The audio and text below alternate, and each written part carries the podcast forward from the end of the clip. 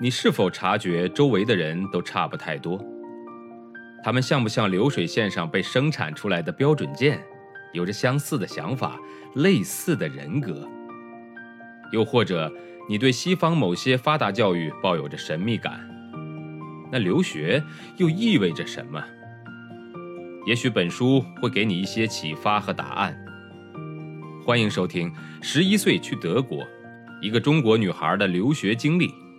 作者夏千若，演播生意人陛下。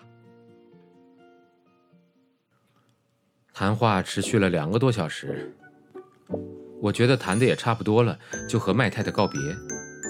很感谢您的帮助，来找您真是太对了。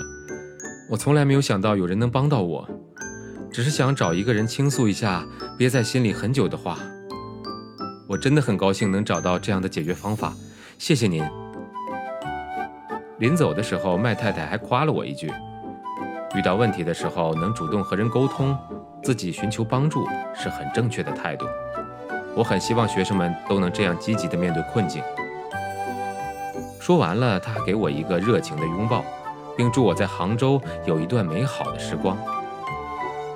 走出了校长家，我心里又升起了一轮新的太阳。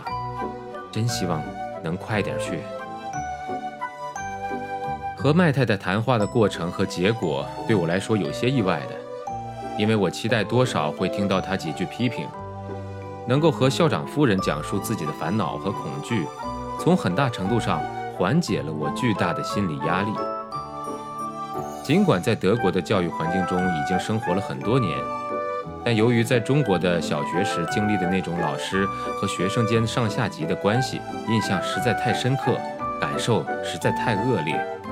那种害怕上级的心理，好像已经融入了我的性格当中，因此我经常在和德国的老师、校长以及长辈接触时，要刻意去调整一下，使自己处于低人一等，必须低着头受批评的下级的思维模式。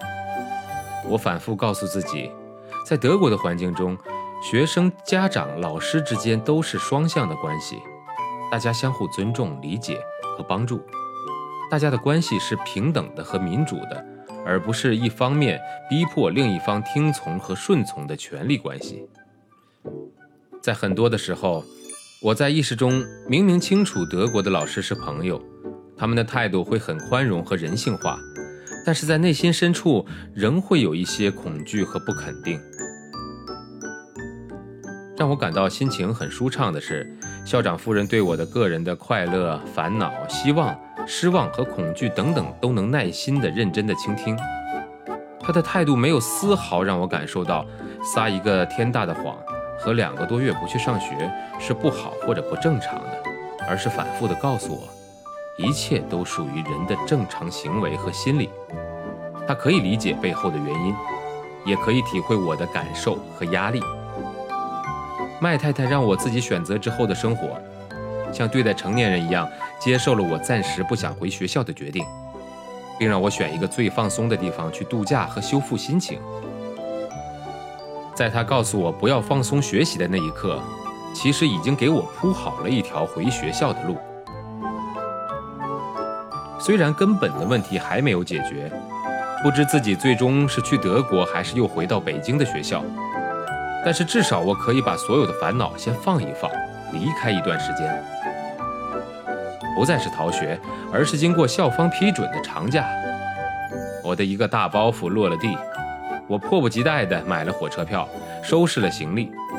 临走时和家里人说：“我又放假了。”就这样，我逃离了北京。